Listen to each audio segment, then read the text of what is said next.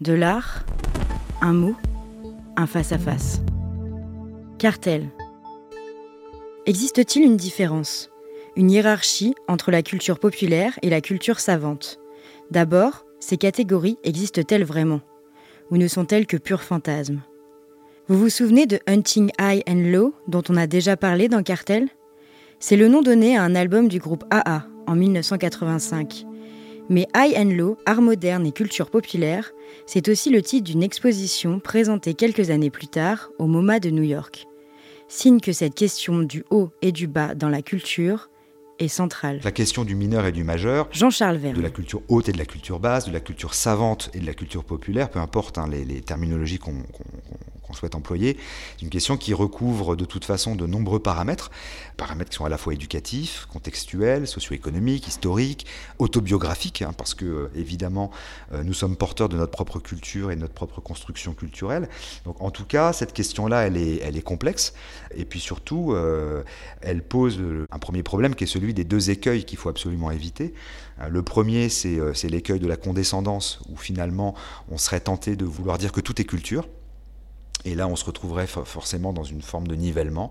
Et puis le deuxième écueil, euh, qui est tout aussi dangereux euh, et qui est l'écueil opposé, serait l'écueil de l'élitisme, où là, euh, on voudrait absolument compartimenter les choses et dire que bah, voilà, d'un côté, il y a la culture savante, de l'autre côté, il y a la culture populaire, et que ces deux cultures-là n'ont rien à se dire, ne communiquent pas l'une avec l'autre. voilà. Donc en fait, le propos, il va être un petit peu de, de, de comprendre tout ça, d'essayer de savoir où on se situe.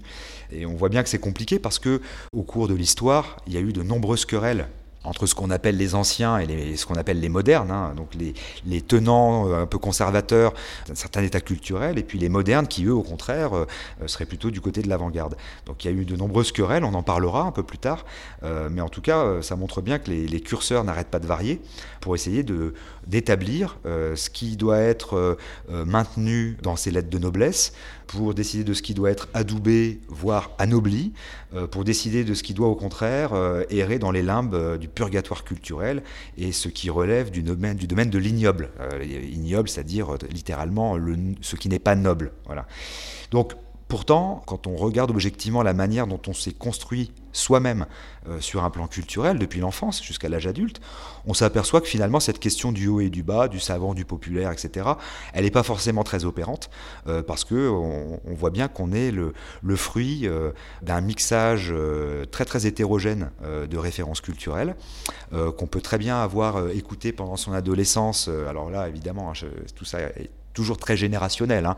On peut très bien avoir été euh, bercé euh, dans les salles de rock indépendant euh, par les satellites avec leur album riche et célèbre, tout en écoutant les nocturnes de Chopin. Ces choses-là sont tout à fait possibles. Et d'ailleurs, elles sont généralement totalement réelles et c'est comme ça que ça se passe. Alors, on peut remplacer évidemment les satellites, pour ceux qui s'en souviennent, et Chopin par Rage Against the Machine et Pierre Boulez, ou FFF et les variations Goldberg de Glenn Gould. Voilà. Et tout ça est possible, c'est-à-dire que ça se mélange. Euh, et on est euh, la résultante de tout ça, cette espèce d'énorme croisement de choses. Et on peut très bien avoir adoré les bandes dessinées d'Enki Bilal, tout en allant voir les nymphéas de Monet à l'Orangerie ou euh, la dernière installation historique de Bruce Nauman au Centre Pompidou. Donc tout ça est tout à fait possible. Moi j'ai été frappé euh, de voir que au fond Hélène et Édouard Leclerc pour la culture, qui se trouve à Landerneau en Bretagne, il y a eu cet été une grande exposition Enki Bilal. Euh, le slogan de, ce, cette fondation privée, qui a été fondée par Michel-Édouard Leclerc, hein, donc les, les hypermarchés, hein, on, parle de la grande distribution, euh, le slogan de cette, de cette fondation, c'est pour une culture accessible à tous. Et quand on regarde la programmation de ces dernières années du fonds Hélène et Édouard Leclerc pour la culture. Je ne fais pas de la pub hein, pour Leclerc, c'est pas ça, mais c'est très intéressant. En 2013, ils exposent Miro, puis une exposition sur la bande dessinée dans les années 70.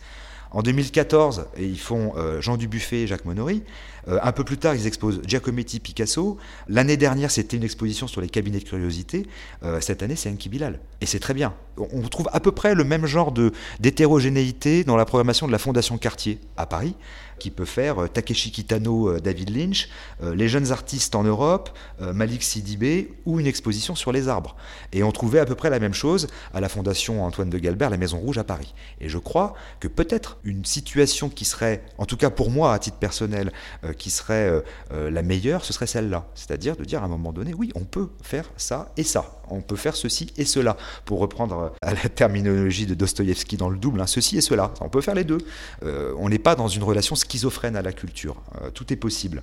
Donc la culture, c'est peut-être ça finalement, c'est-à-dire que on construit sa culture propre, on est confronté à un champ de possibles illimité, mais pour de possibles rencontres limitées à chacun de trouver son focus.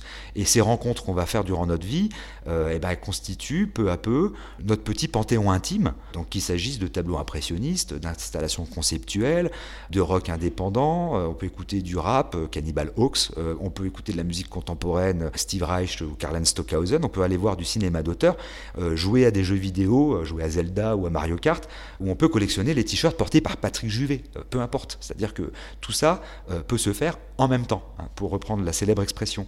Donc finalement, il s'agit bien de fabriquer sa cabane avec ce qu'on trouve autour de soi, les petits bouts de bois qu'on ramasse, les petits bouts de corde, on fabrique sa cabane. Alors ça peut être une cabane de fortune dans les bois, euh, ça peut être une maison d'architecte high-tech ou ça peut être une tour Eiffel en allumettes, peu importe.